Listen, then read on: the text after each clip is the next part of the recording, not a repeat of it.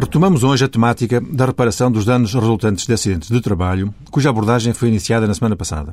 Para além do que se verifique no local e tempo de trabalho, a lei também considera acidente de trabalho o ocorrido no trajeto de ida e de regresso para e do local de trabalho, desde que o acidente ocorra nos trajetos normalmente utilizados e durante o período de tempo ininterrupto habitualmente gasto. Ocorrido um acidente de trabalho, o sinistrado ou os beneficiários legais de pensões, se do acidente resultar a morte do sinistrado,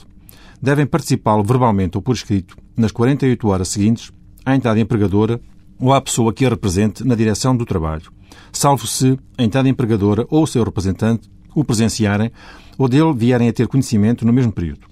Essencial é que não fiquem dúvidas e que não se possa posteriormente pôr em causa o conhecimento daquela ocorrência. As entidades empregadoras ou quem as representa na direção ou fiscalização do trabalho devem, logo que tenham conhecimento do acidente, assegurar os imediatos e indispensáveis socorros médicos e farmacêuticos ao sinistrado. A entidade empregadora deve ainda fazer apresentar o sinistrado ao médico da seguradora, sem demora, ou o seu transporte para um serviço de urgência médica, se a necessidade urgente de socorros o impuser. Os primeiros socorros são sempre devidos.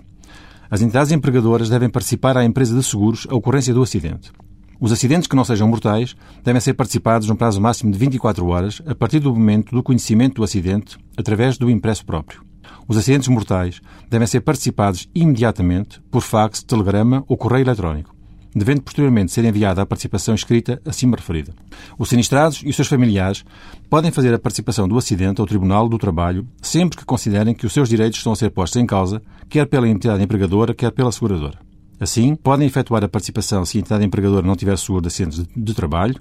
ou se tiver seguro, mas se recusar a participar o acidente à seguradora, ou se a seguradora não reconhecer o acidente como sendo acidente de trabalho. Se do acidente de trabalho resultar a morte do trabalhador, os titulares das prestações são determinados familiares ou equiparados do trabalhador, sendo, essencialmente, o cônjuge ou a pessoa com quem aquele vivia em união de facto, os filhos, até aos 18 anos de idade, mesmo que não estudem, e 22 ou 25 anos de idade, enquanto frequentarem, respectivamente, o ensino secundário ou equiparado ou curso de nível superior, e os pais, desde que, quanto a estes, o sinistrado contribuísse com regularidade para o seu sustento.